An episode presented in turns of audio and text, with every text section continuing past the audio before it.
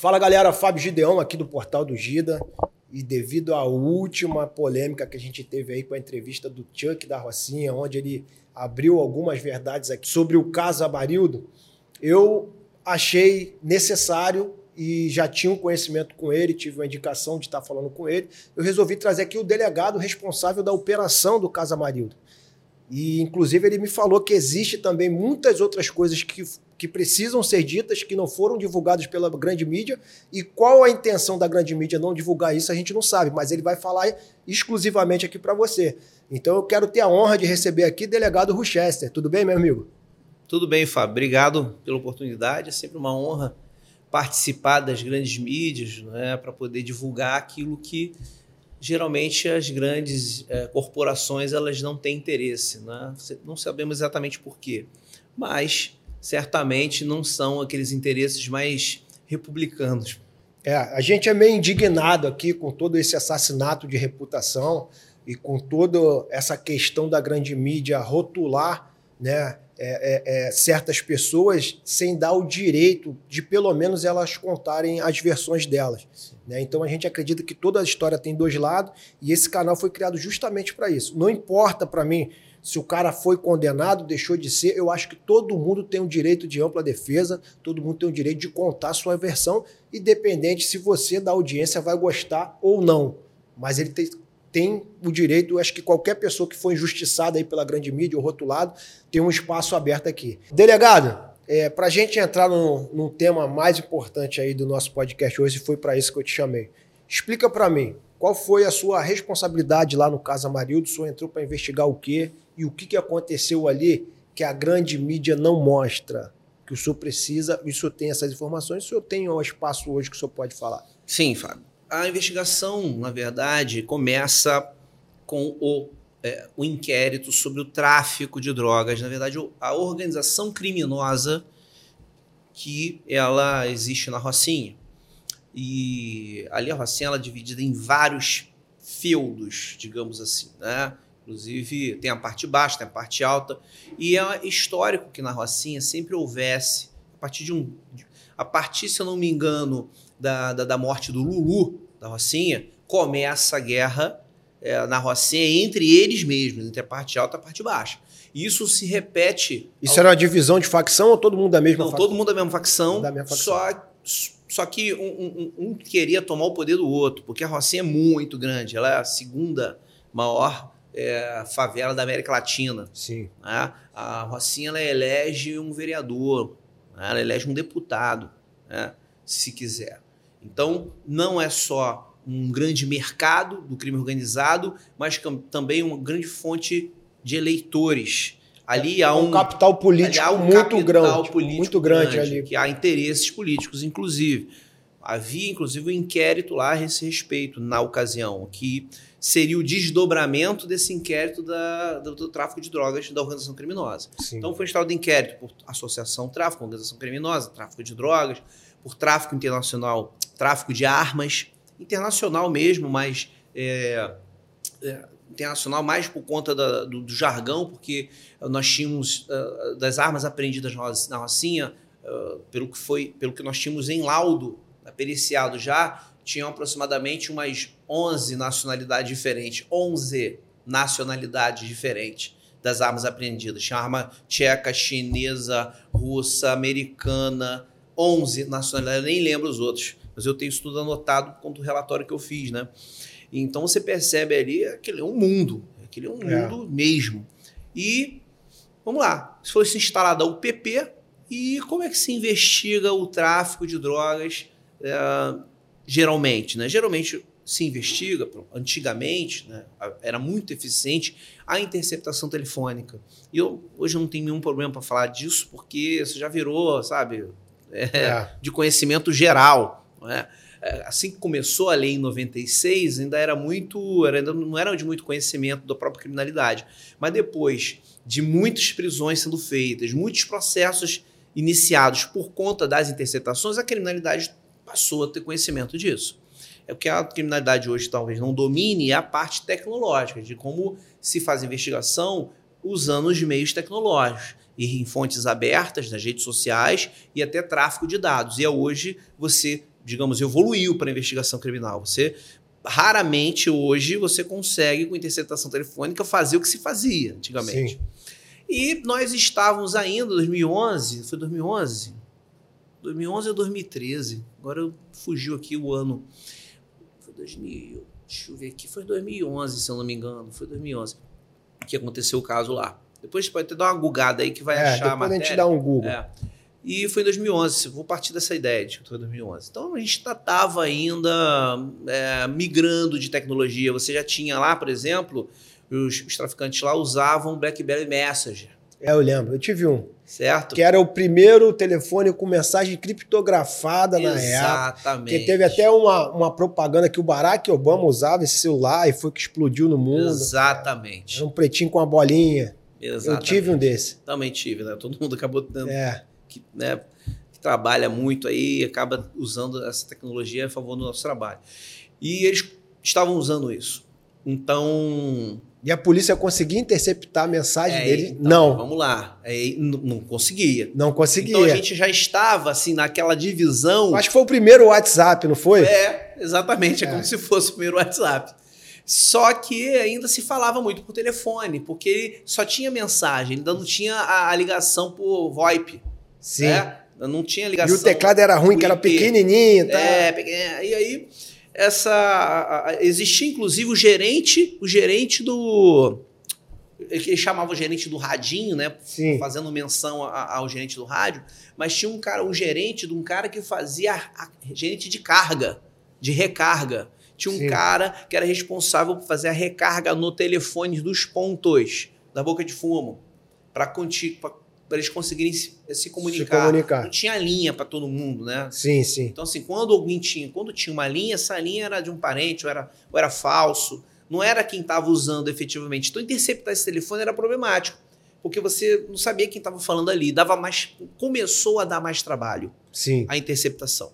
Foi quando nós lançamos mão de uma técnica de investigação que até então o Brasil eu nunca tinha ouvido falar, eu já dei palestras sobre esse, esse assunto Recentemente eu fui, eu, eu participei de um, de um congresso na Paraíba e pediram para eu falar de um assunto que fosse de investigação criminal e eu falei, ó, vou falar então de ação controlada e uma investigação que foi realizada com ação controlada. Eu falei assim, pô, a gente nunca viu na prática como é que isso poderia funcionar e eu fiz isso na prática. E essa, a, essa prática só foi possível com a colaboração da Polícia Militar. Sim. Por quê? A Polícia Militar é que estava lá é, na UPP, que estava é, implementada, instalada na UPP. Até para a Polícia Civil ir para esses locais passou a ser complicado, porque você não tinha só que lidar com, com um criminoso em si, mas com a própria Polícia Militar. Pô. Você passar a sair, o que, que você está fazendo aí? Não sei o quê. Na, na, época do Bem TV, por exemplo, que ele, que, ele, que ele trocou tiro com a Polícia Civil, a Polícia Civil se instalou dentro da, da Rocinha. Não sei se você lembra desse caso.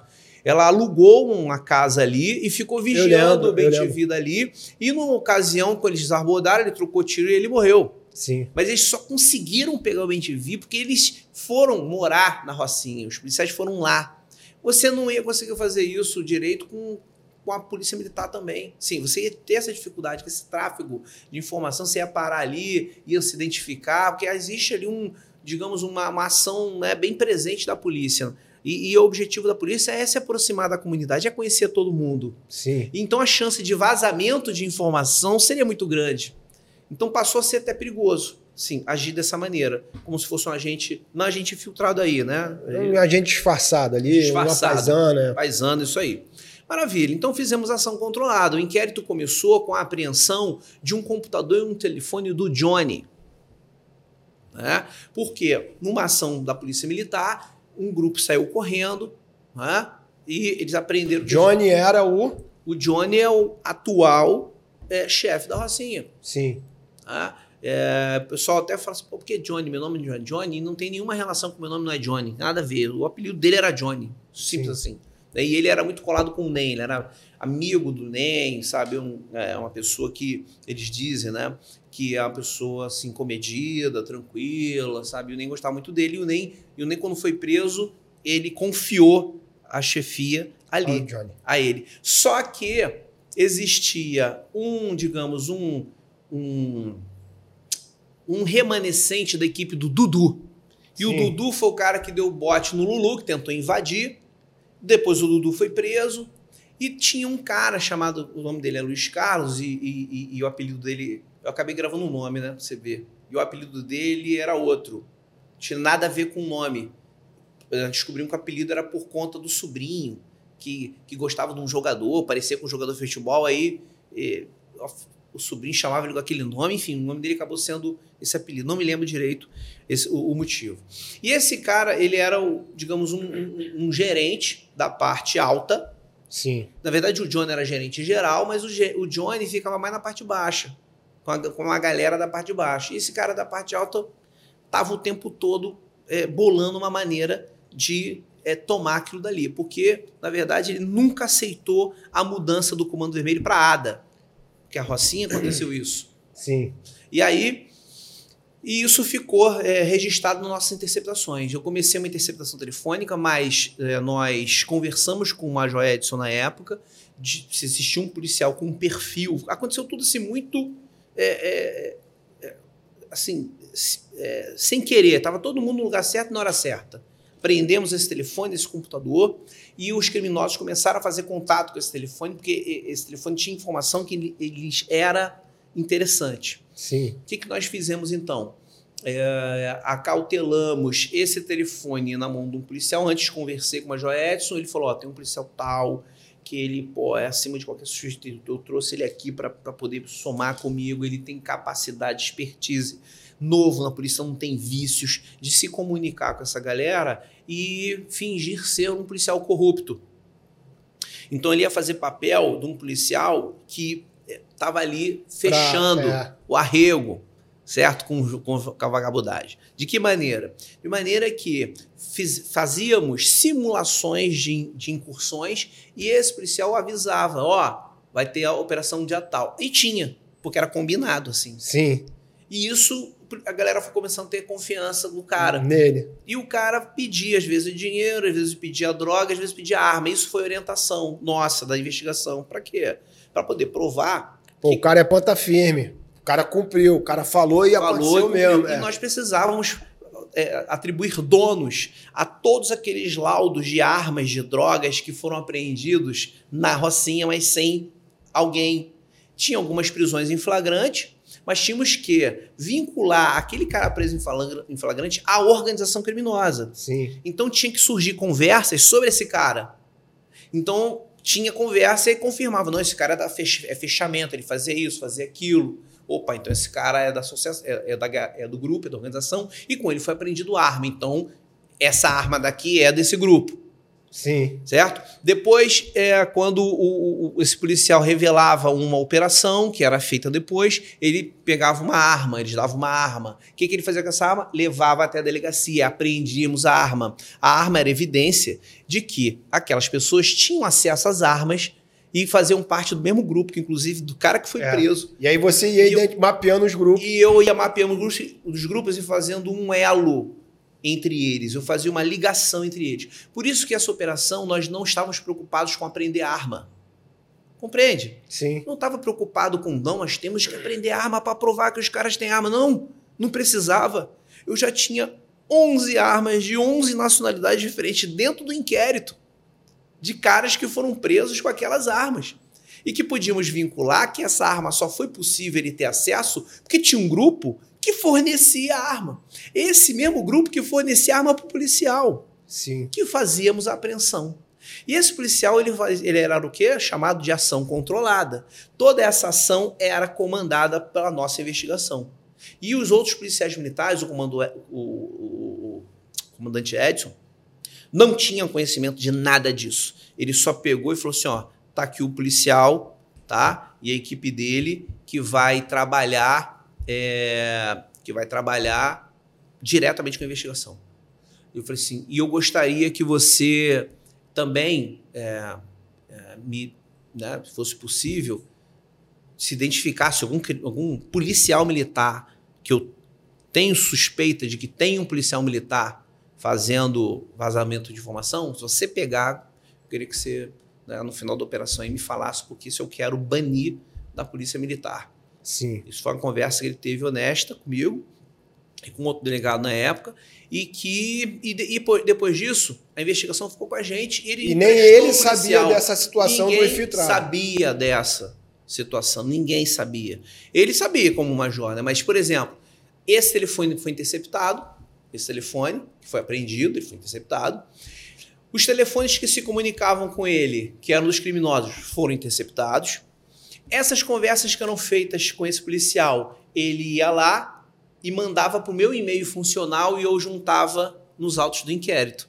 Eu não tinha, eu não conseguia interceptar as conversas, mas todas as conversas que ele tinha com as caras, ele, né, eu expliquei para ele como é que fazia. Sim. Ficava um botãozinho lá, é, exportar, exportar. conversa. Pum, jogava para o meu, meu e-mail institucional. O meu e-mail institucional, ele passou né, a receber todo esse material, imprimir e juntava no inquérito das conversas que eram dele. Nessas conversas tinham lá a, a conversa do, com, com camisa 10, eles chamavam Johnny de camisa 10. Camisa 10, que conversava com a Danúbia, a Danúbia ia no presídio falar com o NEM, voltava com as ordens e eles sentavam, ele, o, o, o, o Johnny mais os, os, dois caras, né, que não me recordo o nome aqui, e, e, e ela passava as ordens para ele, tinha essa conversa, tanto que nós usamos essa, esse diálogo para pedir a prisão do NEM por essa, essa situação e da Danúbia. Sim. e, e, e com isso nós com isso, o, esse policial ele se reunia com os caras para tra traçar estratégia de, né, de, sei lá, como é que é, como é que é a polícia, como é que vai ter operação. É. Ele, ele mandava lá um caô para poder se reunir com a galera, então ele via quem era todo mundo.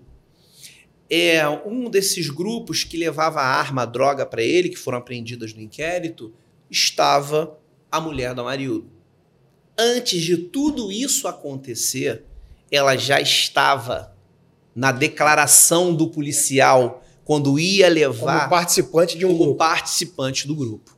O Amarildo não estava. O Amarildo aparece como boi. O apelido dele boi. Havia até um outro boi na Rocinha, só que esse boi já tinha sido, já tinha saído dali, já tinha sido preso. E o, ou seja, não existia outro boi naquela ocasião das interceptações porque foi levantado isso, mas não era, existia um outro boi, não. Existia, mas esse cara foi lá, se eu não me engano, ele tinha ido para para aquela comunidade que tem ali no Leblon, que eu esqueci o nome ali, é, que também tem um, um tráficozinho ali, né, São Sebastião, uma coisa assim. Aí ele já não estava mais ali. E nessa, nesse grampo é, havia, paralelamente à nossa operação de identificação dos traficantes, a própria polícia militar que agia ali. Sim. E existia um policial uh, na Polícia Pacificadora que sempre fazia apreensão de drogas naquela ali. Quem passava essas informações era uma senhora que morava lá para ele. A informante dele era uma senhora. Isso eu vi depois no inquérito que foi instaurado para investigar essa situação do Amarildo. Sim. E quando é, isso acontecia, essas apreensões, o pessoal do, do tráfico começou a achar que era o Amarildo que estava dando informação. E eles, no grampo, falavam: ó, tira, tira os lança lá da casa do, do, do, do, do boi, né? Bota em outra ocasião, pô, dá pro boi guardar essa arma aí. Não havia, assim. Eh, o pessoal tem uma, uma, um pouco de romance, né? Como se fosse um paiol grandão na Rocinha. Né? Nada, era, era uma casa. Às vezes é uma casinha vagabunda lá que ninguém toca uma aqui, não toca uma ali, cada um toca uma, duas. E sim, existem um, um, uns lugares que, que tem uma quantidade maior, né? Às vezes eles escondem, mas eles escondem tonéis, geralmente droga. Né? A arma, cada um fica intocado com uma arma. Né? E a gente não sabe realmente onde estava esse paiol de armas que dizem que existia. E nós não estávamos muito preocupados com isso, porque essa, essa avaliação, essa investigação de onde estaria o paiol, daria mais trabalho, porque isso implicaria em manter essa ação controlada por mais tempo. E eu não sabia juridicamente se essa ação controlada por muito tempo, se ela teria validade, porque a legislação não fala o tempo que tem que durar a ação controlada. E a segurança do policial também correndo o risco dele ser descoberto. Isso aconteceu começaram a desconfiar da, da, da lealdade do, do, policial. E aí o que, que a gente fazia? Ó, estão desconfiando aqui. Vamos ter que fazer uma operação e ele vai ter que avisar E aí a gente fazia isso e reforçava a lealdade. A gente tinha o monitoramento de tudo que estava acontecendo. Nós interceptamos telefones de policiais, nós interceptamos 17 telefones. E não apareceu uma conversa, é, é, uma conversa, digamos assim, atravessada, que desse a entender que tinha um policial é, fazendo é, é, vazamento de informação. Pelo menos no grampo não apareceu. Entendi. E isso é, tudo foi passado para a grande imprensa. O que aconteceu? Quando a gente reuniu todas essas provas, eu pedi a prisão, num primeiro momento, foi de 57 ou de 47, se eu não me engano, acho que foi de 47, 57. 47, se eu não me engano, de prisão temporária. Fizemos uma operação numa sexta-feira e eu presidi essa operação. Nós ficamos no centro de comando e controle, levamos um computador para lá com o grampo em andamento e quando começavam, quando, quando é, pegamos os mandados, distribuindo por equipes, e as equipes já sabiam para onde, para que endereço, para que local pegar o alvo. Sim. E eu fiquei no centro de comando e controle, juntamente com o policial da inteligência, para poder monitorar as informações e passar para as equipes onde estaria quem estivesse correndo, ó, falando no telefone desesperado que está tendo operação, dizendo para onde está indo, porque para fazer isso no BlackBerry Message não dava. Entendi. Compreende? Eles tinham que falar no telefone. Então, nessa época, ainda funcionava bem a interceptação telefônica. Interceptação. Certo? E, e, e, foi o que aconteceu. Nós prendemos um grande número por causa desse monitoramento. Precisava prender arma? Não estávamos preocupados com isso, porque, como eu disse para você, o inquérito já estava recheado de arma, Sim. de colete balístico, de granada compreende? De várias prisões em flagrantes que eu juntei ali com o nome dos, dos dos membros que eram depois confirmados pela, pela equipe. No dia que fizemos a operação, as pessoas que nós não conseguimos identificar porque não estavam no telefone, quem que identificou? Adivinha quem? O policial. O policial. controlada. No dia da operação, ele estava com, com uma balaclava, disfarçado, não podia aparecer. Por quê? Porque nós tínhamos, no dia da operação, ainda nós despetamos os telefones por mais 15 dias para continuar o monitoramento para saber se as armas iam sair de um lugar, ia para ir para o outro. Entendi. Continuamos o monitoramento ainda por 15 dias. E nesse período, a operação foi sexta para sábado. Como assim sexta para sábado? Nos reunimos na sexta-feira, minto, na madrugada de sábado, né? Tipo, é porque eu cheguei sexta-feira na delegacia, eu fico falando de sexta, sim, sexta sim, para sábado por causa disso. Praticamente eu dormi lá. E aí, de madrugada, fizemos o briefing com a galera, os policiais militares e os policiais civis. Quando chegou no comando e controle, é, fizemos outro, né, demos os alvos, ou seja, a galera só sabia quem tinha que ser preso naquela hora que estavam saindo. Cada equipe com seis policiais militares, cinco, tinha um policial civil que sabia, que tomou conhecimento da investigação no briefing com um alvo.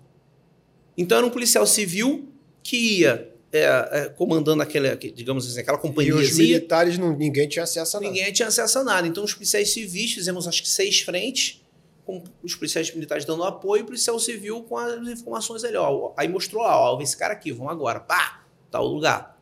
E foram. E não, não teve um tiro, todos foram presos de surpresa. Né? A operação foi feita assim, uma ação de inteligência ali, é. Fic, é no sábado, prendemos inclusive pessoas que esse policial viu, ó, pode pegar, pode pegar, pode pegar, pode pegar.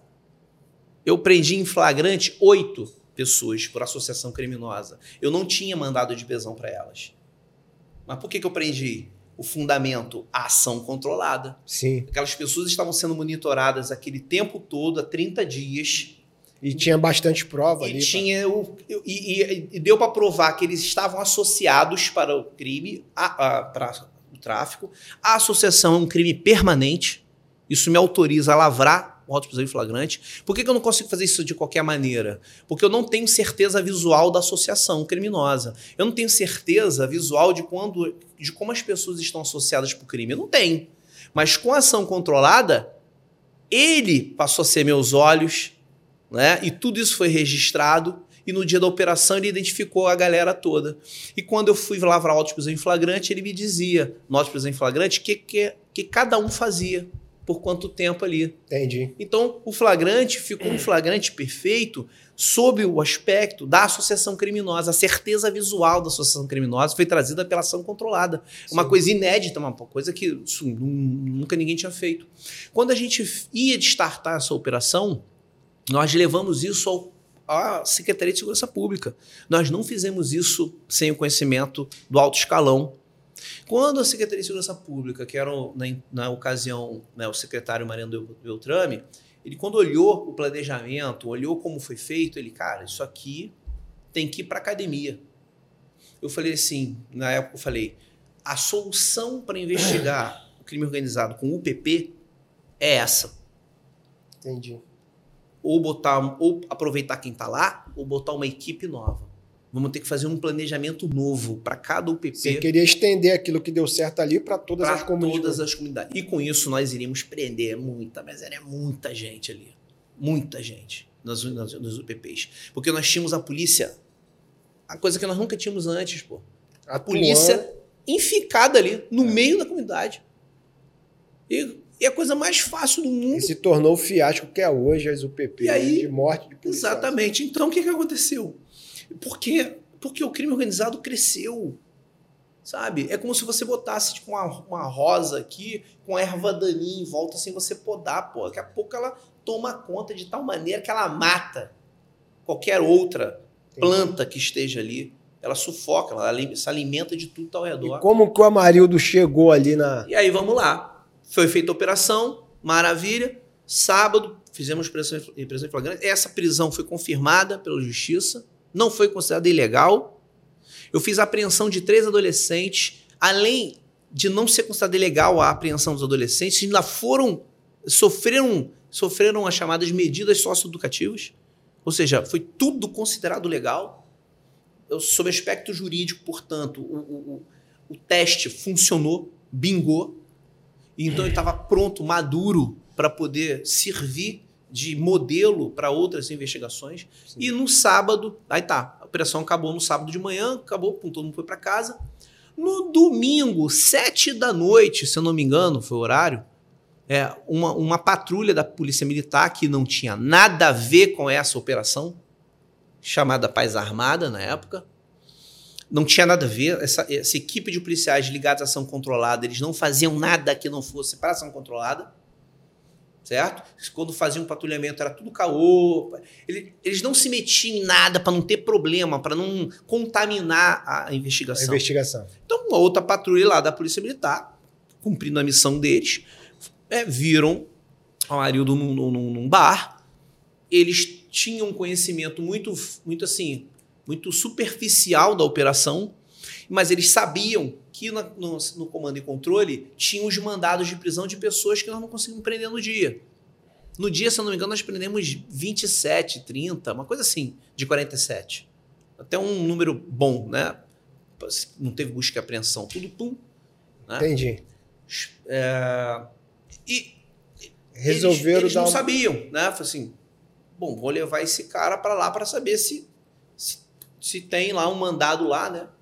Isso é história que eles contaram que eu. A versão deles. Que eu tomei conhecimento. Sim. Eu queria entender o que, que tinha acontecido também. Porque eu não estava entendendo o que estava acontecendo. Eu queria saber se, é, de fato, teria sido o tráfico, teria sido a polícia militar, porque isso poderia comprometer a investigação criminal, assim, estragar reflexa. todo um trabalho é, que já estragar a imagem, né? Porque assim, o trabalho em si não interferiu em absolutamente nada, zero.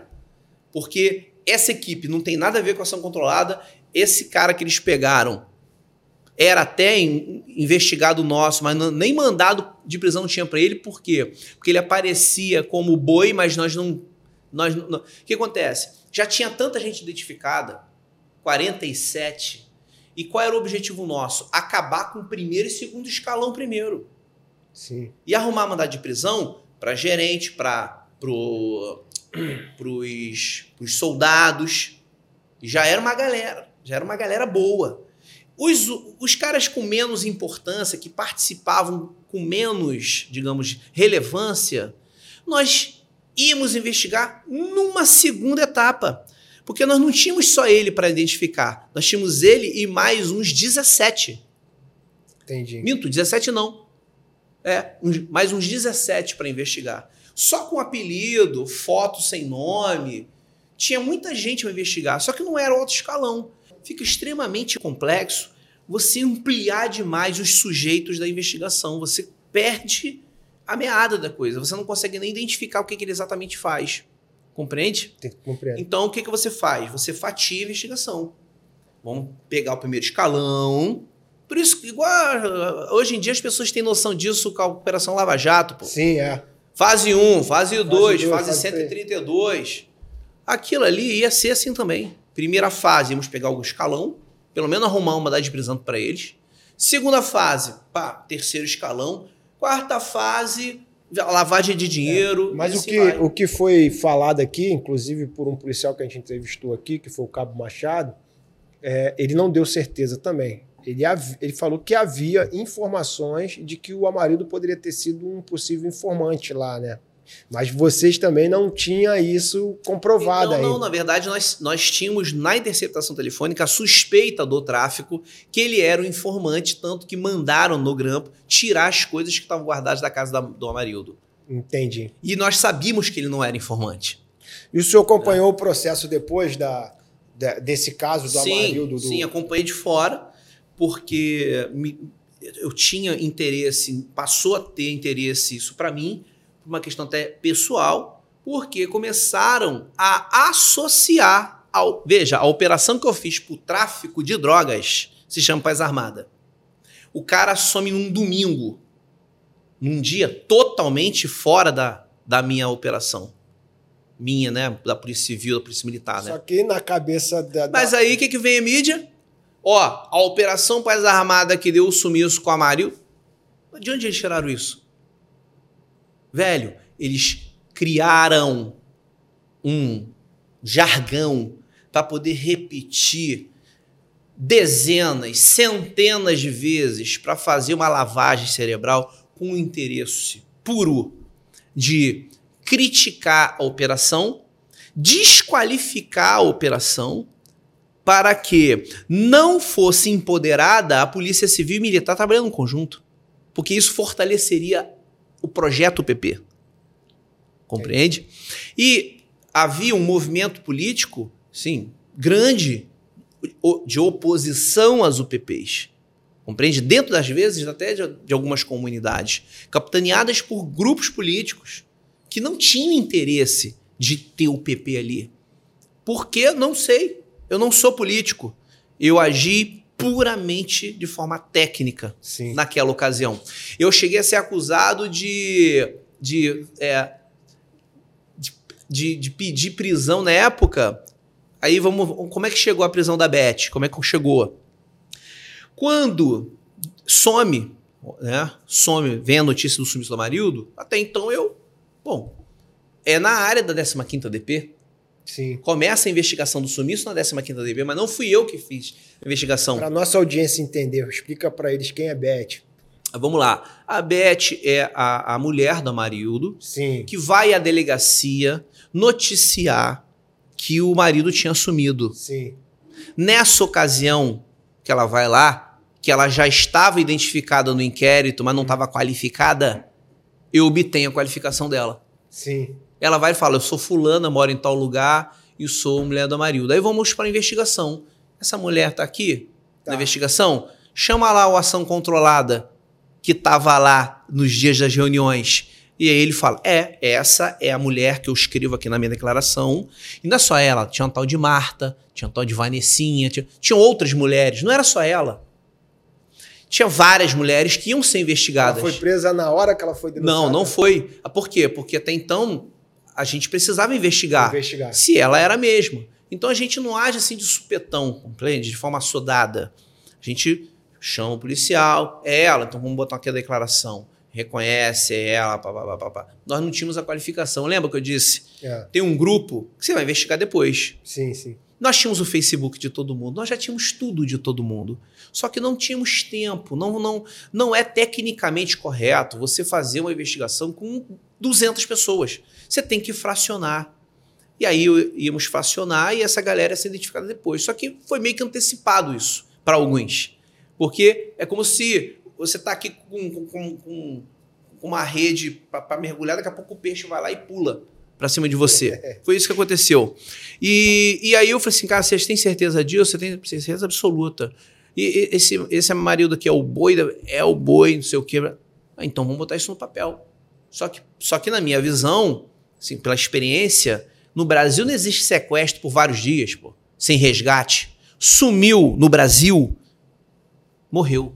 morreu. No Brasil, sumiu, morreu. Não importa a idade. Se uma pessoa desaparece, assim, é muito triste isso. Porque às vezes a família tem esperança de encontrar a pessoa desaparecida.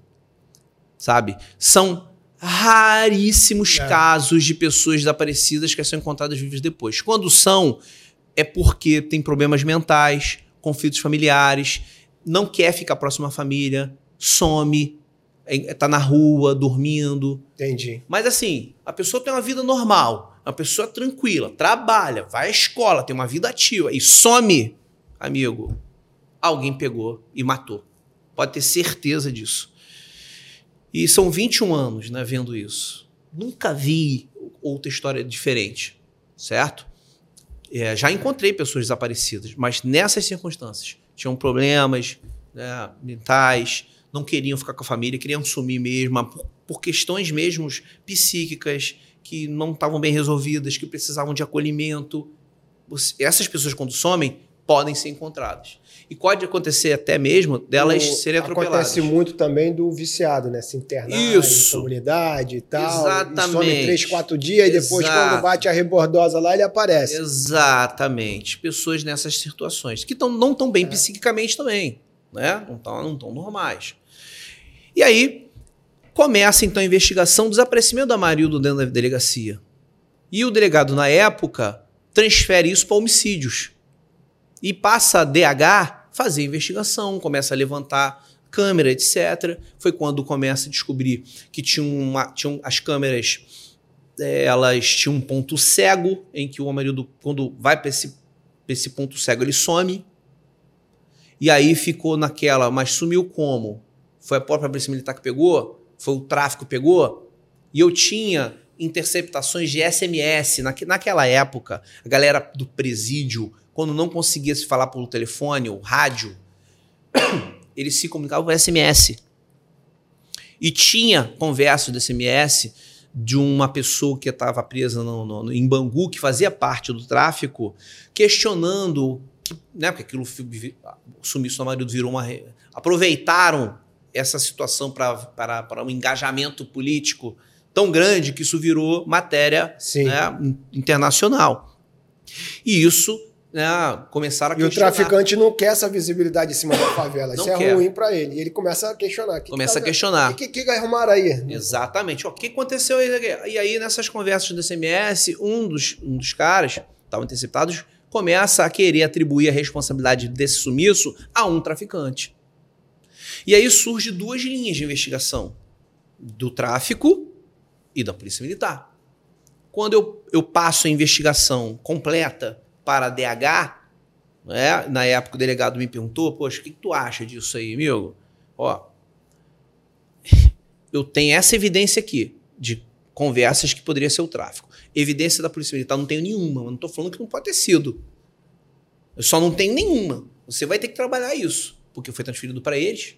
Porque tem uma regrinha na Polícia Civil do Rio que a pessoa desaparecida, depois de 15 dias de você não encontra o corpo, você encontra, você manda para DH, porque a DH tem um setor de descobertas e paradeiros. Sim. Tem um setor para investigar pessoas desaparecidas, até se descobrir se foi um homicídio ou não. E aí você começou a se trabalhar com a hipótese de homicídio, de tortura com resultado morte. Tanto que os policiais foram denunciados por tortura resultado morte. Né? Alguns foram absolvidos, outros foram condenados. Certo? E o inquérito que, que, que, que baseia a responsabilidade da polícia militar na história se baseia com a ideia. Do GPS, né? Foi do GPS, da viatura? Não. Não, isso aconteceu também.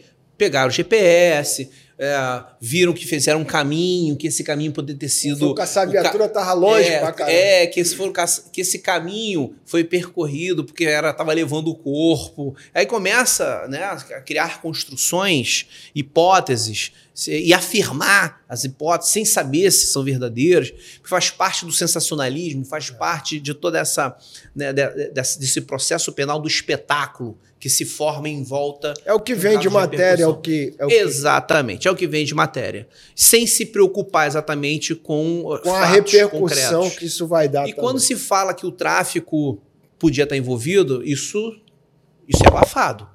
Percebe-se nitidamente que o objetivo era responsabilizar a polícia militar, se trabalhar somente com essa possibilidade. Compreende? Entendi. Então, tem questões jurídicas envolvidas nisso que eu acho abomináveis que aconteceram ali. Abomináveis. Como, por exemplo, a testemunha que diz hum. para o policial militar que, que, dizia, tinha uma testemunha, essa coroa, coroa, né? Um linguajar senhora, chulo, né? Uma pessoa idosa, conforme diz o nosso Estatuto do Idoso, uma senhora, ela, ela passava informações para um policial militar que era o responsável por grandes apreensões na Rocinha. Havia grampos dizendo: Ó, oh, nós temos que acabar com esse cara. Havia grampos dizendo: nós temos que arrumar um problema para tirar esse major daqui. Isso tudo está lá no grampo. Tá lá, se está gravado ainda, não sei. É. Mas que isso está registrado, está registrado. Isso assina embaixo. Isso eu quero provar, eu quero que alguém me prove que não está escrito isso lá. Só vai provar se tiver apagado, né? É. Ó, isso não está escrito aqui, mas por que, que não está escrito? Apagaram. Aí, meu amigo, posso fazer nada. Né? Mas que tava, tava. Isso eu deixei no meu relatório, coloquei no meu relatório de inquérito, né? falando dessas possibilidades. Mas por quê? Porque já queria deixar meio que é, algumas evidências é, para a DH, porque eu não investiguei morte não da eu investiguei o tráfico.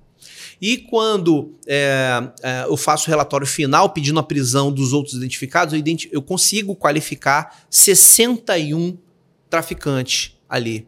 Desde o alto escalão até o segundo escalão, com gerente, ela tinha gerente para tudo, né? Gerente para recarga do, do, telefone, gerente do, do preto, do branco, do, do, do, lança, sabe? Tinham supervisores de, de várias bocas que tinham vários gerentes. Era uma, uma empresa assim de alto nível ali. E aí eu pedi a prisão dessa galera toda que era mais influente, era mais decisiva. E um ou outro que caía no grampo, vapor, vapor não, um, não, um, um mais chulé lá da organização, o mais ponta, mas que caiu no grampo, caiu com qualificação, conseguimos é, identificar e aí assim a gente pediu prisão também. Mas no fundo, o objetivo era o, o, é. o grande escalão. E, so, e, e faltavam, falei 17, faltavam 15, 61, eram todo uns 70 e quase 80 que estavam com nomes, funções, mas não tínhamos a qualificação. Essa seria a segunda fase.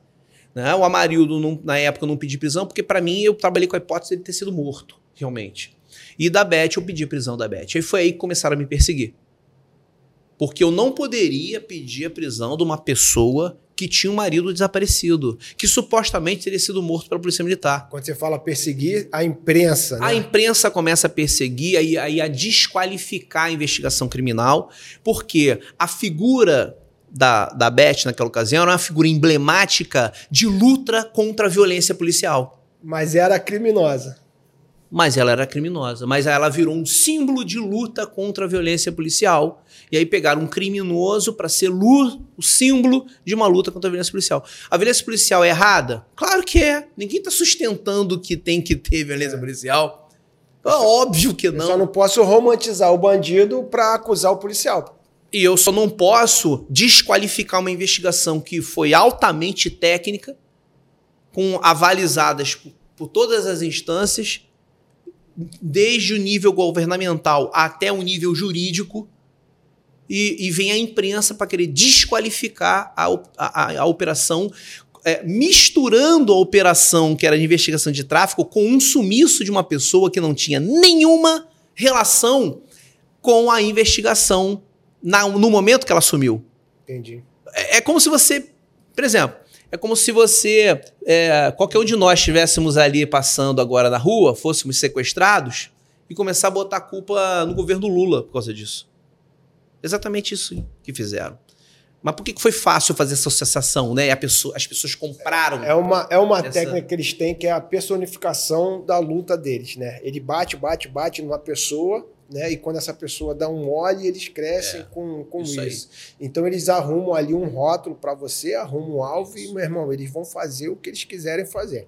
É por isso que o- a gente criou isso aqui com tanta indignação. Eu não vi só um caso, eu vi vários, inclusive pessoas conhecidas, pessoas que tinham potenciais absurdos, sendo rotulados por coisas que nunca fizeram na mídia, e depois que ele rotula na mídia, esse cara, se ele não criar ali a defesa dele, ou ele não tiver argumentos para contar a sua versão, fica a versão da mídia da mídia pro resto da Sim. vida Sim. né? Então eu como conteúdo de produtor de conteúdo e, e faço conteúdo para grandes artistas, eu sempre tenho essa preocupação da narrativa. Cara, calma, o que, que os caras estão falando? Mano, a gente precisa é, criar a tua defesa com relação a isso, porque senão você vai ficar rotulado diante disso, entendeu? Vai decidir. Vamos, vamos entrar numa polêmica aí? Bora. Tem que ter polêmica aqui no nosso canal, se não tiver polêmica, não tem como. A gente teve um caso de grande repercussão na mídia, né? E é, a grande mídia mostrou a versão dela, tá? Eu fiz vários vídeos aqui tentando mostrar a versão, né, do acusado ou vítima, a gente ainda não tem como definir isso, tá?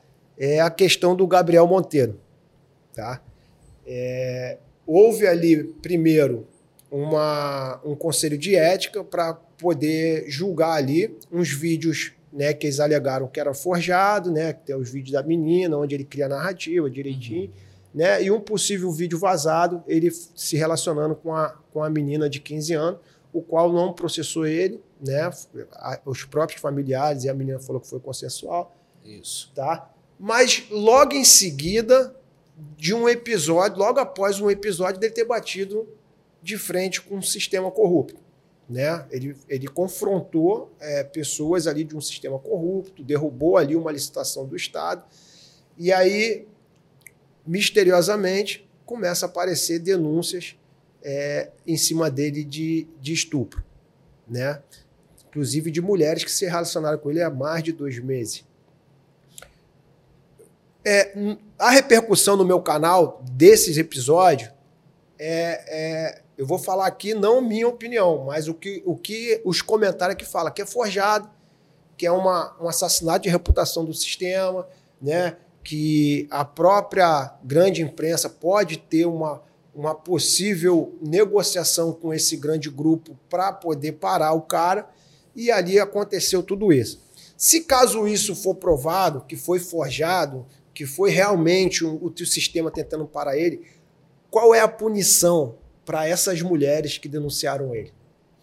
Então, a- a- em princípio, num primeiro momento, você tem a denunciação caluniosa, né? Um crime Sim. que eu acabei de dizer aqui, artigo 339 do Código Penal. A pena é de reclusão de 2 a 8 anos. Uma possibilidade assim, ah, foi comprovado Sim. que houve uma negociação para ela fazer aquela denúncia, ou foi comprovado que ela mentiu na realidade e, e não teve ali a situação. Comprovado isso, qual é o, o, o, o, rigor da lei em cima dessas pessoas? Vamos lá. Eh, Aí você traz até uma discussão que no Brasil nunca se debruçou sobre isso, que é a corrupção entre particulares, empresas privadas. Nós não temos crime de corrupção com empresas privadas. Ou seja, imagina uma, uma grande emissora contrata essa mulher para mentir. Suponhamos isso. É, Suponhamos eu estou falando aí Tô de falando uma licitação, de política, de uma possível máfia e uma grande imprensa. Sim, Tudo assim, não não estou afirmando, mas possivelmente unida em prol de derrubar uma só pessoa num assassinato de reputação. Gente- eu falo assim porque a gente não tem como provar nada. Se provar que o Gabriel errou, eu quero que Nós ele pague pelos de herdeiros. tese, né? De possibilidade, baseado em tudo que as pessoas comentam no meu, no meu canal. Não é o que eu vi fora, não. Pessoas comentam todos os dias no meu vídeo, foi forjado, foi isso, foi aquilo. Aham. Qual o rigor da lei para isso? Como se pode se combater isso? Como pode provar que se realmente. Olha, você tem o crime que é mais que seria o mais comum, individual, que é o praticado por essas mulheres. Essas pessoas que contratam ah, as mulheres, pagam, enfim, influenciam, instigam, induzem essas mulheres a mentir em prol de um benefício maior, de um benefício escuso, elas são partícipes nessas denunciações caluniosas. O crime ele pode ser praticado por uma ou várias pessoas, desde que elas tenham uma homogeneidade de comportamento, ou seja, elas estejam direcionadas à prática daquele delito. Então, todas essas pessoas que contribuíram com isso, está lá no artigo 29, né, a gente aprende isso na faculdade, concurso de pessoas. Isso é um crime praticado em concurso de pessoas. Então, eu tenho aí partícipes que vão responder pelas mesmas penas. Fora isso, se nós temos, digamos, fazendo aí uma teoria da conspiração, Sim. se nós temos um grupo organizado para fraudar licitações e um outro grupo é, que é, combate o denunciante, levanta-se suspeita de que essas licitações, quando elas são quebradas, elas estão é, atrapalhando outras pessoas, outros interesses. E essas pessoas que estão atacando o interlocutor, porque denunciou, evidentemente elas passam a ser suspeitas por essa organização criminosa. Então Sim. poderiam ser investigadas por organização criminosa, juntamente com as primeiras que foram denunciadas. Certo? Porque isso acaba gerando uma evidência do porquê, ou um questionamento do porquê o interesse né, desses terceiros em se reunirem para poder é, calar alguém que esteja denunciando alguma, alguma atividade ilícita, né? Que, que deveriam ser os primeiros a concordar, se for o caso, Sim. de que aquilo é errado, então aquilo tem que ser combatido. Né? Por que combater o combatente, não quem tem que ser combatido? E isso le- levantaria suspeitas. Então, quem, quem em tese estivesse investigando esse grupo precisa ampliar esse leque de O delegado, na hora de- da investigação, ele cogita essa hipótese? No... Cogita sim. É plenamente possível você cogitar essa hipótese. É a mesma coisa que, por exemplo, estou investigando um traficante, esse cara já vai pensar, pô, esse cara bota esse dinheiro aonde? Você tem que pensar, né? O cara tá ganhando dinheiro. Aí tu olha no eh, bens imóveis, não tem nenhum no nome dele. Carro, não tem nenhum no nome dele. Porra. Desculpa. É, então, isso está indo para algum lugar. A investigação, ela é, no fundo, uma análise de inteligência sobre as consequências dos atos criminosos. Então, quando você pratica um comportamento que é, é com- é incoerente com a atividade criminosa, não faz coerência o cara ter tanto dinheiro e e não ter nada no nome dele. Então, o que está acontecendo? Está fazendo lavagem de dinheiro.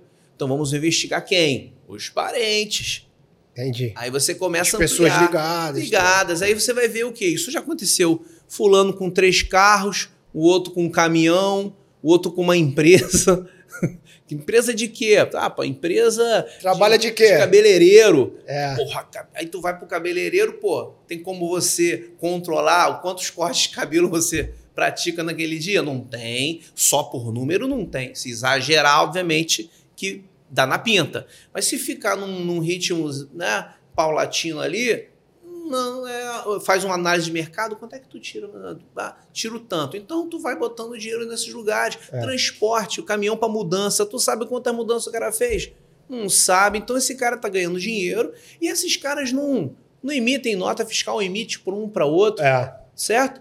Então, quando você vai analisar, não, isso aqui é uma empresa que faz transporte, aí isso passa batido pela Receita Federal, passa batido por um monte de gente, porque é um valor rel- relativamente pequeno, mas ele está pulverizado. E aí, se você juntar, tem patrimônio, né? Existe um jargão dentro da polícia hoje, eu quero saber se o senhor concorda com isso ou não.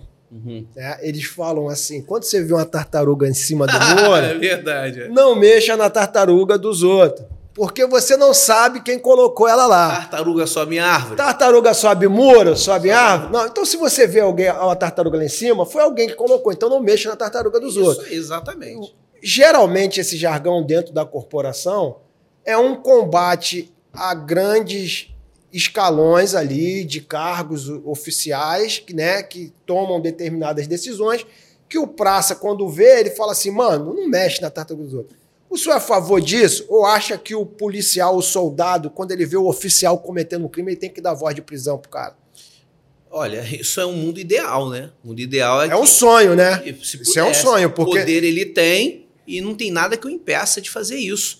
O que vai acontecer é que no militarismo você tem algumas regras que na Polícia Civil não tem. Sim. Então, por exemplo, se um policial vê um outro praticando um crime de voz de prisão, se um policial vê um delegado praticando, praticando um crime de voz de prisão, tem que chamar um supervisor para poder conduzir. É isso que eu acho vai errado. Um problema. É. Porque se ele der uma ordem pro coronel, comandante dele, quem é que é o supervisor do comandante? Vai ter que ser o comandante geral.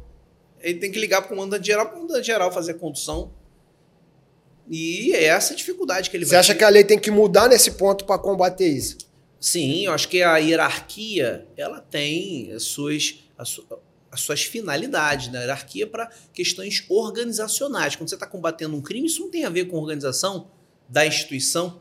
Porque assim, o soldado olha pro oficial e fala: Eu vou dar voz de prisão para esse cara, irmão. Se isso aqui não for para frente, eu tô ferrado. O cara vai perseguir então. ele. E acontece. Eu entrevistei várias pessoas aqui no podcast de perseguições dentro da polícia por oficiais, cara.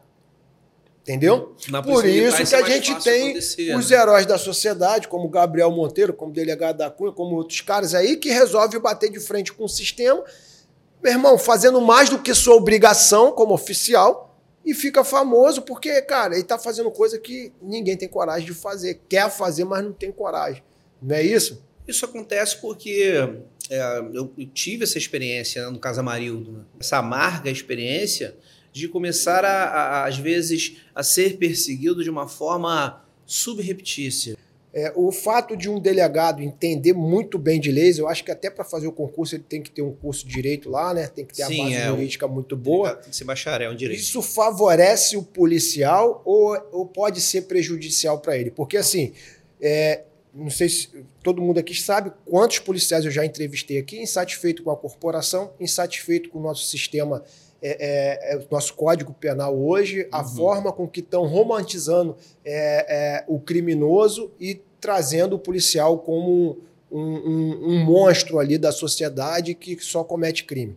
Eu quero saber qual o papel do delegado Ruchesse hoje, com todo esse entendimento de lei, se isso favorece a equipe dele, é tanto para defender, ou pode ser também assim, você pegar mais rigor no cara que é corrupto.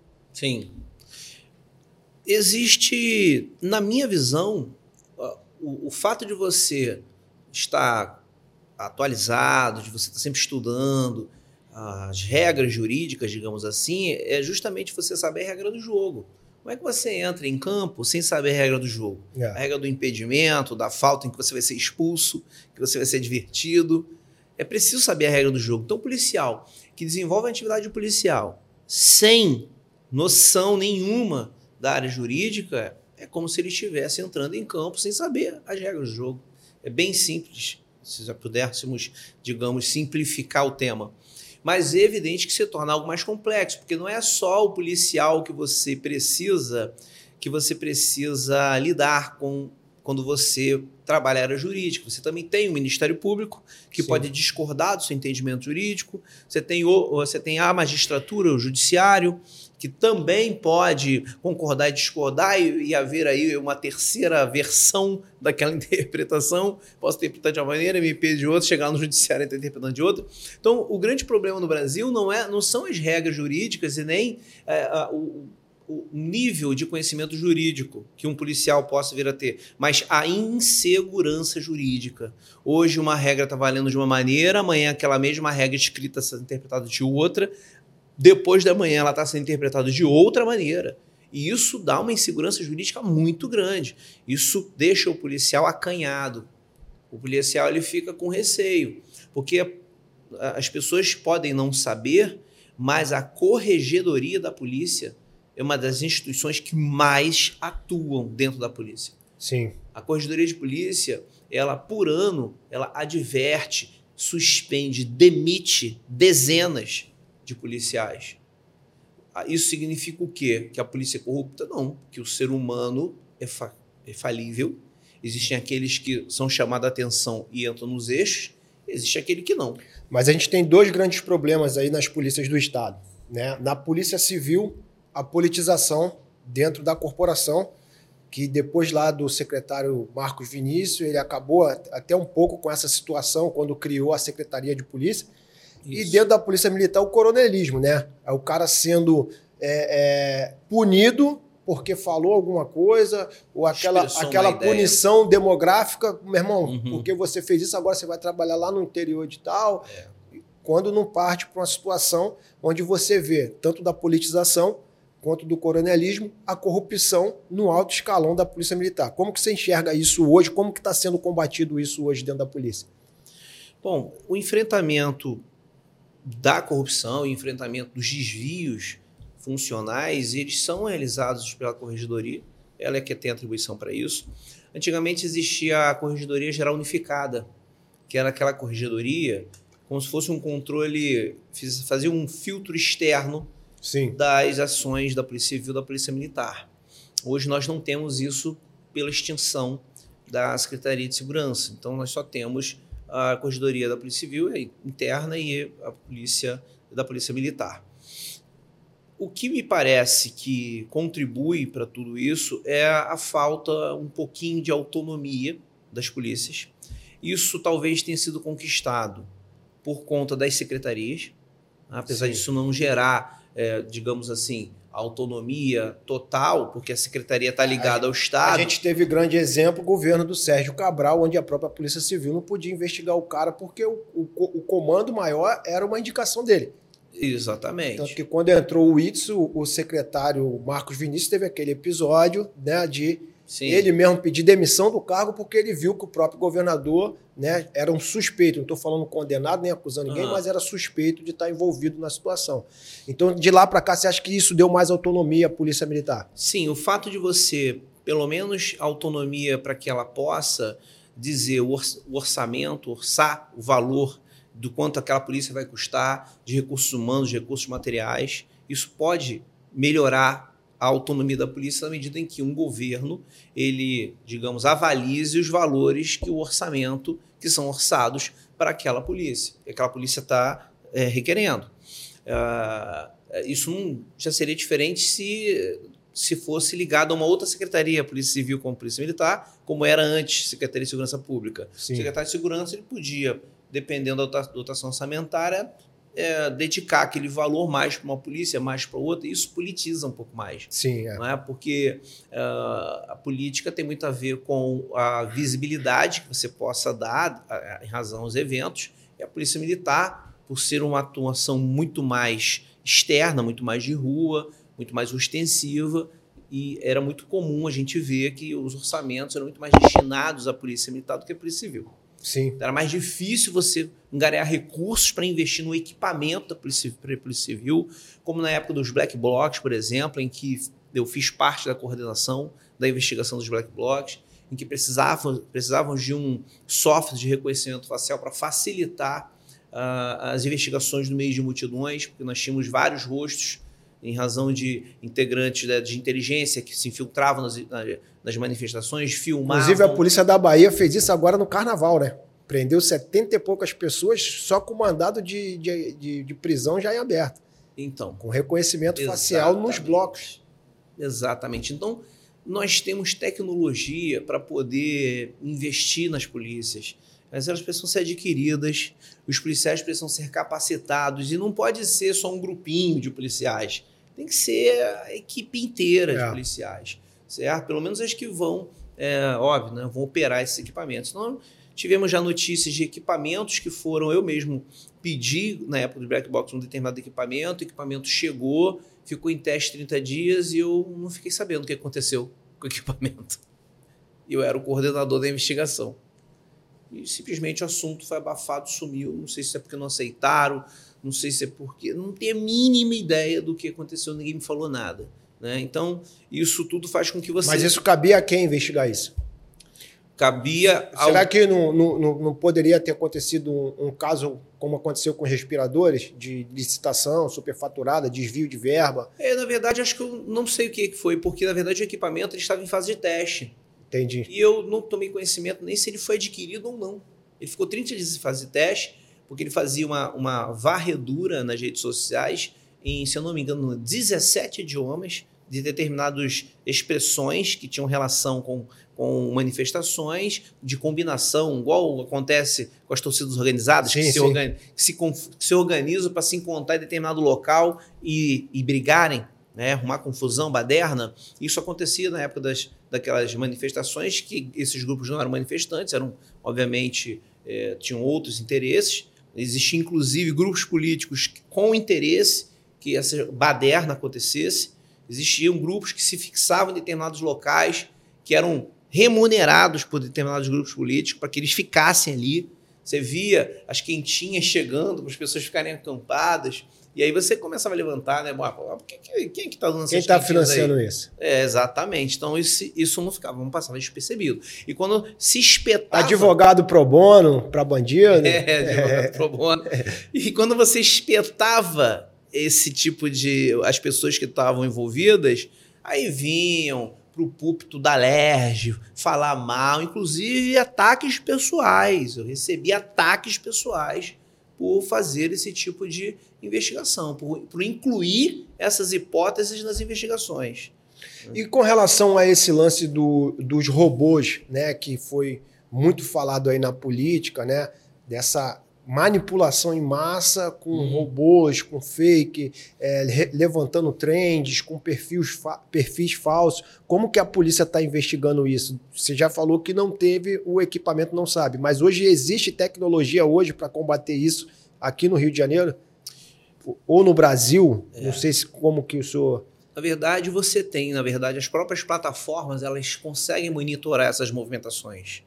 E, e o que, inclusive, o Supremo Tribunal Federal ele acabou interferindo né, nas plataformas, no Telegram, no WhatsApp, né, que, é, que é o Facebook, foi justamente um acordo de cooperação, de, de, de colaboração, porque se eles não colaborassem, eles, né, o Supremo... É porque eles são dono da informação. Exatamente. Eles vão entupir esse povo de, de, de, de de ordens judiciais que, se não cumprissem, eles simplesmente eh, não funcionariam no Brasil. Era só oficiar o, o, o, a central de internet brasileira e cortar o canal deles para que eles monitorassem, para que eles trafegassem no Brasil. Isso já aconteceu num caso no Piauí, em que se investigava crimes envolvendo abusos sexuais e o WhatsApp, na ocasião, não sei se foi o WhatsApp ou o Telegram, mas foi o WhatsApp, ele se negava a fornecer o argumento de que a empresa não é brasileira, que a empresa é, dos, é, é americana, ou era, é, ou era polonesa, e, e, e, por isso a legislação de lá que vigia para eles, e se quisesse que eles fornecessem, teria que solicitar na origem, na fonte. Uhum. Então, a falta de regulação dessas, da, da exploração econômica por parte dessas grandes é, grandes empresas que, de tráfico de informações também é um outro problema no Brasil, porque não há regulação disso. Isso não quer dizer regular é, censura, criar censura. É regular mídia, é criar regra. Quando você acessa o Facebook, quando você obtém um e-mail, é, um e-mail é, gratuito é, falsamente gratuito, porque ele não é gratuito. Quando você a, a, aceita lá os termos e condições para utilização do e-mail, ele te informa que ele tem Mas acesso. o senhor não acha que a regulação ou a burocracia pode afastar essas grandes empresas do país? Não, não afasta não, porque uh, o poder econômico e, e, a quantidade de, de, de, de, de, é, quantidade de maneiras que eles têm de se organizar para poder suprir essas necessidades sem perder o lucro é grande. Você não perde lucro com isso. É porque assim. Por exemplo, ó, você instalar aqui, você, se nós, se nós estivermos investigando um fato criminoso, uma pedofilia, por exemplo, por que, que você vai se negar a fornecer o dado de um cara que está sendo investigado como pedófilo? Em que a gente já tem aqui, ó, no telefone dele, é, vídeos com, com crianças então, assim, vai pegar mal para você. nessa né? questão eu concordo Entendeu? plenamente com o senhor. É nesse aspecto. É, regulação que eu, tô, que eu me referi aqui, eu acho que eu até confundi, foi relacionado a leis, burocracia, impediu o empresário aqui de. Não, é, acho que para explorar economicamente, mais, quanto mais facilitar, melhor. É, eu acho que. Mas, mas, ó, você vai explorar aqui. Então, assim, aceita aqui um termo de condição. Você vai se submeter às leis brasileiras, ok? Ok. Acabou. Só isso. É. Muita coisa Conta pode. Isso. Vamos dar um cara exemplo aqui do Uber, né? O Uber ele empregou mais de um milhão de pessoas isso. que estavam desempregadas e conseguiu botar é, ali o alimento, o sustento na tua mesa, né? E hoje o maior debate que se tem na Câmara é a regulação do Uber impor regras à empresa. Sim. Você acha que o fato de regular isso não pode afastar essa empresa do país e deixar de, de gerar essa fonte de receita que tem? Porque eu acho assim, eu sou a favor do livre mercado, né? Eu sou um cara que eu acho que o que tem que regular a empresa é, é a concorrência. É o mercado. É a concorrência. Se ela não está oferecendo um serviço legal, se ela não está pagando Isso. bem os motoristas, vai aparecer outra empresa que vai pagar melhor, só o cara migrar de uma para outra. O próprio mercado vai fazer com que ela melhore ali os seus serviços. Então, assim, eu sou contra essa regulação é, uhum. é, burocraticamente, entendeu? Mas é, juridicamente nessa questão do senhor, acho que eu sou, eu sou totalmente a favor, não acho, eu sou totalmente Sim, é nesse aspecto que eu estou falando, porque, pelo contrário, sim, eu, sobre o livre mercado, eu concordo contigo. É o próprio mercado que regula, que regulamenta a empresa. Agora, até a empresa, para poder ela se estabelecer e se constituir, ela tem regras que ela precisa seguir. Sim, claro. É? Então, assim, essas regras mínimas que cabem a qualquer empresa é, que precisa ficar claro para as empresas estrangeiras que querem explorar economicamente o país, ganhar dinheiro aqui dentro, mas não querem se submeter às regras daqui.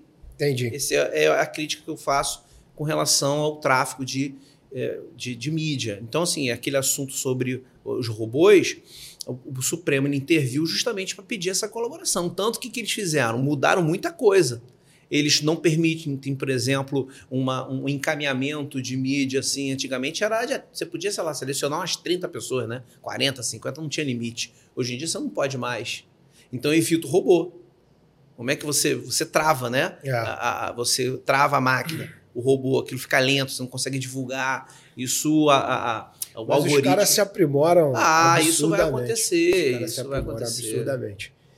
Delegado, é, eu vi também que o senhor é especialista nessa questão de falsa denúncia de crime, né? principalmente de mulheres em cima de homens, é, denúncias de falsa agressão, denúncia de é, falso abuso sexual, uma série de denúncias que comprometem ali o homem e hoje ele é preso simplesmente por causa da voz da mulher e o cara, às vezes, quando prova sua inocência, já está um ano, dois anos preso. Isso.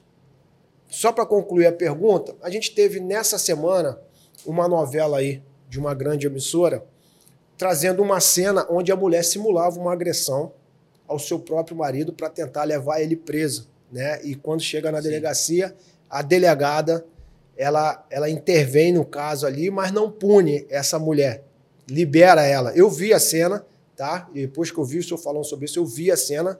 O senhor acha que pode haver ali uma manipulação de massa para tornar isso normal? Eu quero que o senhor explique para mim é, o que a grande mídia está tentando fazer com isso e quais as consequências disso na sociedade. Bom, começar pelas consequências. Elas são nefastas. São, assim, é uma irresponsabilidade sem tamanho que a, que a grande mídia quer fazer de querer mostrar que a mulher, mesmo errada, ela vai ser acolhida. Isso é como se você tivesse um filho que é, furtasse na escola e você achasse Isso é normal, bonitinho. é tranquilo, ah, é da idade. Lá, é. é. da idade, isso é fase. Isso, isso é, é fase. fase. Então, é comum quando acontece isso com a mulher, que se vire, né? no caso dela, e fala assim, ah, ela está sob pressão, coitada, ela está sobrecarregada, ela trabalha, tem filha, está lidando com conflito familiar, ela perdeu a cabeça, vamos deixar isso, né? vamos botar panos quentes nisso daí. É, eu acho que isso está totalmente errado, equivocado. Você pode até, é, até entender que uma prisão seria desnecessária, isso é possível, é possível que uma pessoa responda em liberdade. Você não deixa de ter responsabilização criminal quando a pessoa responde em liberdade. Às vezes a sociedade quer, como resposta imediata, a cadeia, como se fosse uma solução para o problema. E é, não mas todo é. mundo tem que passar por um julgamento, apresentar Exatamente. sua defesa, ouvir os dois lados da situação. Exatamente. Então, muitas vezes, essa cadeia ela é uma pena antecipada. E isso é inconstitucional, não só no Brasil, em diversos países no mundo a prisão antecipada, como se você estivesse antecipando a pena da pessoa, vamos prender para ela ser processada presa porque ah, o que ela fez é um absurdo. Bom, não é só o, absurdo do fato em si que permite ou autoriza alguém ser preso. Porque todo crime é um absurdo, sem guardadas as proporções. Sim, claro. Então, se fosse assim, a, no- a nossa população carcerária seria, se- teria multiplicada por cinco. E Isso é um outro assunto, né? A nossa população carcerária é outro assunto. Mas é nefasto esse tipo de comportamento porque tenta se banalizar ou passar panos quentes numa conduta é, altamente, altamente assim, perversa, Nociva, nociva e que isso traz consequências outras assim, absurdas, na absurdas, vida da pessoa que está sendo como, por vítima. exemplo, uma alienação parental. A, a- a mulher pode estar usando aquilo como uma forma de alienação parental, lembrando que a alienação parental não, Sim, não é algo praticado somente por mulher. Esse assunto acaba surgindo com a mulher especificamente, porque ainda há uma tradição no Brasil de que o filho ele estaria melhor com a mãe. Nossa legislação sempre direcionou a guarda do filho para a mãe, desde a legislação de 1916. Nosso Código Civil, quando a Constituição de 88 ela entrou em vigor, era de 1916. sim. Depois ele sofreu grandes alterações em razão da Constituição de 34, com algumas legislações trazendo é, alterações do Código Civil. Depois veio a lei do divórcio, que traz alterações do Código Civil, mas o Código Civil só vai ser alterado mesmo em 2002.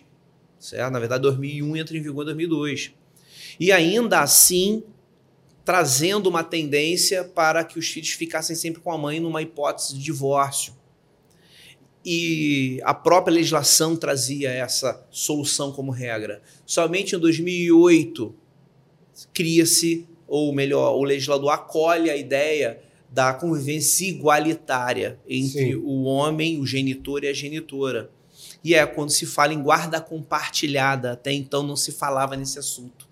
E, e a guarda compartilhada começa a trazer, ou começa a trazer, começa a revelar a- comportamentos nefastos que eram praticados antigamente, que o fato da mãe estar sempre com o, a mãe estar sempre sempre ser a melhor guardiã do filho, ela então dizia qual era o melhor momento que o pai pudesse ver, se podia ir, se não podia ir. E isso acabou, é, é, isso acabou sendo um- um- uma prática comum no dia a dia e, e acabou sendo o filho um instrumento de vingança quando a mulher estava insatisfeita com aquela separação ou estava com raiva do marido porque se separou em razão de uma traição e usava o filho como forma de atingi-lo. Então, quando ele queria ver o filho, não conseguia. Qual a punição hoje para a mulher que atua nessa situação hoje dentro de um casamento? Então, hoje em dia, a lei de alienação parental, que surge em 2010, em ra- 2008 surge a guarda compartilhada, percebe-se uma resistência grande à guarda compartilhada, porque a partir daí a legislação começa a permitir o tratamento igualitário, a mulher não concorda com aquilo, porque ela quer continuar se vingando, então ela começa a retalhar o filho em relação ao cônjuge, ex-cônjuge ou ex-companheiro, ou namorado, enfim, o genitor, o pai. E aí surge a lei de alienação parental, que é em 2010. Veja que há uma ordem cronológica Sim, sim. das legislações por conta das questões sociais. Os fatos vão mudando, vai se vendo a necessidade de implementação de leis, de regras, para poder limitar o poder das pessoas. A regra, é, Fábio, sempre foi para limitar. A regra geralmente é para te limitar. Sim. Porque se nós fôssemos totalmente livres, não existiria regra. Cada um faria o que quisesse. Então, a ideia central de regra é a limitação. Aí a gente vai saber, essa limitação é exagerada, não é? E aí entra o Poder Judiciário. A, a denúncia, quando chega na delegacia lá, o delegado já tem esse poder de investigar isso e analisar se realmente é uma, uma Tem. denúncia verdadeira Tem. ou se é uma falsa denúncia. Sim. Porque, assim, a gente está falando aqui de alienação parental, mas também tem a, a- a denúncia de abuso sexual, de estupro, Sim. que não existe às vezes. Entendeu? Não quero passar pano aqui Não? para nenhum criminoso, tá? Pelo amor de Deus. Eu acho que se o cara errou, ele tem que pagar pelos erros dele e tem que ter a justiça também. Mas, cara, uma falsa denúncia destrói a vida de um cara. Porque o cara passa a ser preso na hora e fica preso ali para provar sua inocência e de repente prova depois de um ano, dois anos, até com a própria acusadora falando que mentiu e voltando atrás na situação, não é Eu isso? tive vários casos em que a própria acusadora, usando a expressão, né, para ficar bem simples para todo mundo, ela volta atrás. Né? Volta atrás é redundante, né? mas ela, ela, ela, digamos assim, se retrata.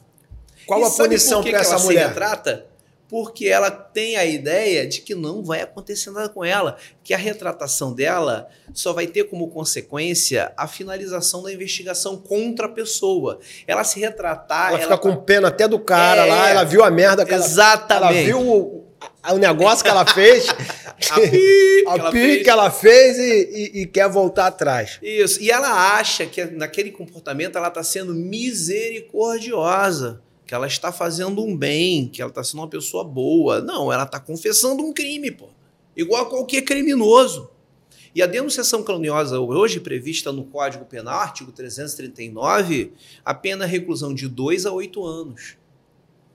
E eu já vi é, revelações de grupos de juristas, não vou falar quais os cargos, mas cargos públicos, pessoas que deveriam é, ser os primeiros a coibir esse tipo de comportamento, é, dizer, poxa, essa pena é muito grave, é muito elevada, tipo, ficar com pena mesmo, tipo, a pessoa pratica um crime, eu fico com pena, então vão ficar com pena de todo mundo, pô. É.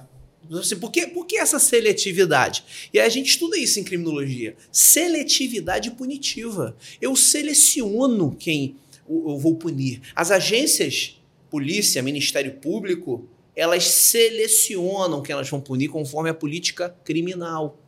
Então, quando a gente fala de empoderamento feminino e de leis que protejam as mulheres, é isso aí, tá certíssimo.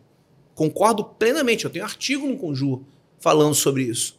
Agora, você avalizar comportamentos desviantes da mulher, argumento de que isso significaria não protegê-la, isso é uma falácia, isso é um, um- isso é um sofisma. Você parte da premissa para isso acontecer que toda mulher ela, ela é imune a comportamentos desviantes. Não, o acolhimento e a proteção para as verdadeiras vítimas, não aquelas que fingem ser vítimas, que praticam crimes. Essa não merece proteção, essa merece a resposta da lei, não é? E o, o- a vítima hoje, por exemplo, o homem que está sendo denunciado e é inocente, qual o recurso que ele tem hoje? O que, que ele deve fazer para tentar provar a inocência dele? Porque assim, a polícia ela vai fazer o papel dela, né? O, o policial ele, ele tem ali o comando do delegado, a voz de prisão ali, né? E o, o policial vai cumprir. Qual, qual é o caminho que ele tem que seguir ali diante da lei para poder evitar até maiores consequências numa denunciação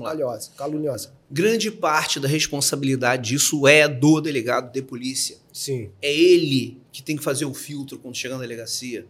A delegacia não é um cartório de registro de títulos e documentos. Que ele só em que assina. a pessoa é, chega lá, fala o que quer, e você toma aquilo como verdade, assina e a partir daquilo que foi falado ser- tem- sem ter sido questionado, você tomar como verdade, verdade inclusive contra alguém é, que o beneficie, Ele pode ter é a- sido injusto. é a principal irresponsabilidade que se faz dentro de uma delegacia.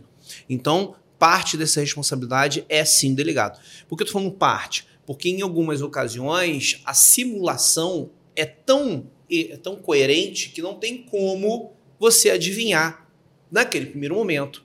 Ou não tem como você pescar naquele primeiro momento que aquelas palavras são mentirosas. né? Imagina, a mulher chega arrebentada né, no rosto. E ela diz: Eu fui agredida com o meu, meu ex-companheiro e ele foi embora. Ele, a gente era separado, ele chegou em casa, chegou lá em casa para pegar as coisas dele, me agrediu, me espancou e foi e sumiu. Não sei onde ele está. Aí você olha as lesões é, compatíveis com uma ação contundente. Né? Então, assim, num primeiro momento não parece ser uma invenção, Sim. compreende? E Como uma forma de prevenção, tu manda buscar o cara. Exatamente, aí você vai buscar, ou quando você não consegue e não acha um local, você vai pedir a prisão. Compreende? Sim. Aí depois que a pessoa é presa, aquela, não, não foi nada disso, eu tenho inclusive o filme de que eu não estava nesse dia, coisa e tal. Eu- Na hora ali, o delegado consegue mudar isso. Na hora não, porque depois que você tem a prisão preventiva decretada, só quem pode revogar é o juiz. Então você é obrigado a recolher aquela pessoa na cadeia. E ela fica ali esperando a morosidade do. E aí Do o processo. Exatamente. E quando- E às vezes sendo inocente, mostrando o vídeo. Exatamente. E aí o que, que o delegado pode fazer?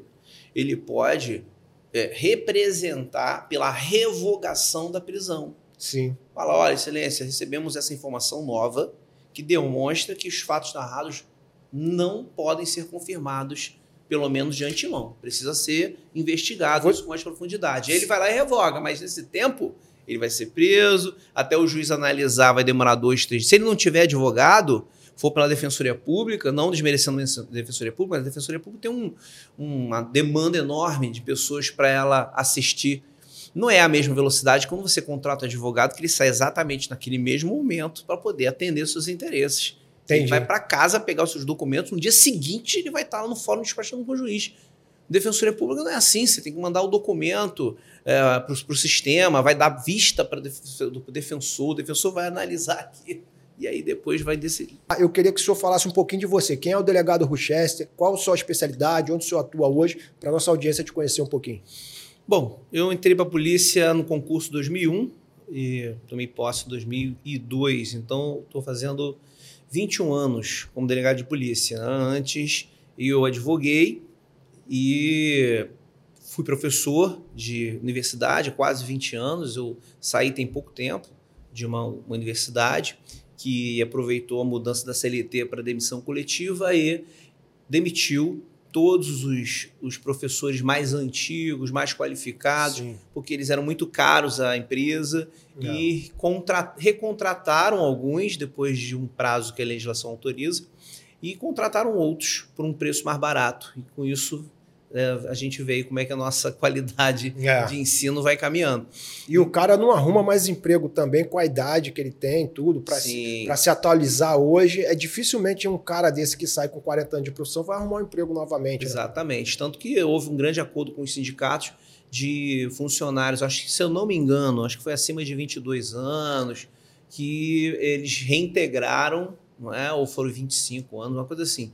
E para que não houvesse essa injustiça com esses que estão assim, quase na, na, na, iminência de se aposentarem. Né? E realmente isso é uma crueldade muito grande do mercado, poder do mercado, ele interferir assim, na vida das pessoas sem nenhum tipo de escrúpulo. E a palavra é essa. Então, é, continuo, continuo dando aula, dou aula em concursos preparatórios para concursos públicos, em cursos que eh, fazem simulados de prova oral, simulados de prova discursiva. Então, a sua matéria é o que? Direito? Direito penal, hum. processo penal e na pós-graduação também leciono direitos humanos. Sim. E, eh, inclusive, tem um projeto de direitos humanos para carreiras policiais que chegou a ser veiculado na, na, numa, numa, no, no streaming jurídico e o projeto está caminhando né, a passos lentos, mas o objetivo é desmistificar os direitos humanos e mostrar que eles, eles são feitos também para, os, para as carreiras policiais. Os policiais também é, podem ter uma visão menos maniqueísta dos direitos humanos, ou seja, Sim. quem é a favor dos direitos humanos é a favor de bandido, ou seja, aquele discurso de bem e mal, né, de, de, de bom e ruim, quando você fala nesse assunto. Então, delegado de polícia, que leciona direitos humanos, que já foi operacional, que é também uh, autor de livros, sou colunista do Conjur, que é uma revista jurídica que veicula, muito, veicula muito artigos jurídicos, notícias no âmbito jurídico. Sou colunista lá junto com outros colegas delegados, então estamos sempre escrevendo assuntos atuais sobre legislação, trazendo a prática também, críticas construtivas, obviamente para ver se a gente melhora a legislação. Então, eu atuo ainda como delegado de polícia na, em delegacias distritais, ou seja, lá eu absorvo todo tipo de demanda, desde de organizações criminosas até Maria da Penha, né? não falando que um é melhor ou maior que o outro, mas o grau de sofisticação da investigação é diferente. Sim, né? claro. Né? A organização criminosa ela exige meios de investigação muito mais sofisticados do que os crimes mais comuns, que são roubo, furto e Maria da Penha, que tem uma peculiaridade porque ela é um, um, tema interdisciplinar. Você precisa ter um pouquinho de conhecimento de, de psicologia, psicanálise, para que você compreenda ali o conflito inerente àquela relação humana, para que você não pré-julgue as pessoas que comparecem. Até o emocional da tua equipe também, do policial, quando sai do confronto, tudo, né? Exatamente. Então, assim, infelizmente a polícia ela, ela, ela tem poucos recursos humanos que pudesse dedicar policiais para que eles fossem especialistas em determinados assuntos. Eles acabam sendo é, obrigados a ter um pouco de conhecimento de tudo. É, isso, óbvio, deixa o policial mais capacitado, mas também sobrecarregado, porque ele não consegue dar conta de tudo isso. E isso tem, a, a, traz reflexos né, na saúde mental, psíquica do policial, e que é uma outra área da polícia que precisa também de atenção, que é a área da saúde mental. A gente vai entrar nesse assunto, eu tenho um tema bem interessante para falar dessa área. O senhor está em qual delegacia hoje? Hoje eu estou na 145DP, que é São João da Barra. Sim. Que é meia hora de campos.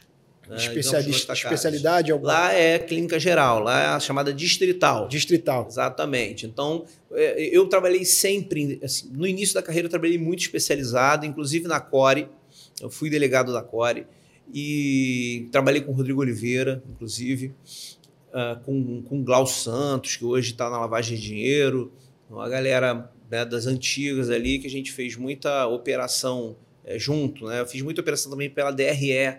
Eu fiquei quase fiquei quatro anos na DRE, diversos casos de grande repercussão. Fui eu o delegado que presidia os enquetes. Vamos contar essas histórias aí, que tem a minha audiência gosta de contar história. É, tem bastante coisa aí. Maria da Penha, então, parece até que eu sou uma deã de tanto caso de Maria da Penha que eu é, pego. Inclusive, o seu Instagram eu só vi falando sobre é, defesa da mulher, da criança, né? Falsa, falsa denúncia. Falsas de, denúncias, isso denúncia. vem vem se tornando endêmico.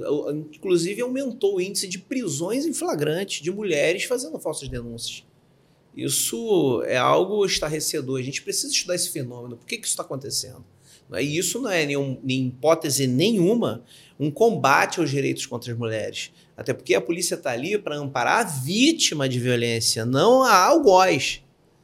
Então, você acolhe, você vai apurar os casos daquelas pessoas que efetivamente são vítimas. Aquelas que mentem para poder atender a interesses escusos, elas não são vítimas de verdade, elas são, na verdade, as agressoras ali. Então, nós não estamos combatendo uma, a, a, mulher, estamos combatendo o criminoso. E o criminoso não tem gênero. É. O criminoso pode ser homem ou pode ser mulher. A gente tem que parar de um pouco, digamos assim, beatificar né? É, a violência doméstica é como se todas aquelas que se dizem vítimas elas não possam, em algum momento, estar usando aquilo de forma indevida. Delegado, é, a gente estendeu bastante aqui nossa entrevista. Eu quero marcar um, uma segunda parte. Se você quer que a gente continue essa história da Amarilda aqui, escreve aí no comentário, ó, parte 2, parte 2, parte 2. Tiver bastante parte 2, vou, vou te convidar, já deixar o convite aqui para vocês vir uma nova Maravilha. oportunidade para a gente fazer uma, um, um segundo episódio. para a parte 2. Tem bastante assunto. Tem outros casos também que o delegado é. participou, que a gente tem que contar aqui. Eu queria te agradecer aí pela tua presença. Deixa suas redes sociais aí que os bandidinhos aí, os criminosos que verem aí, quiser mandar um recado para você. é,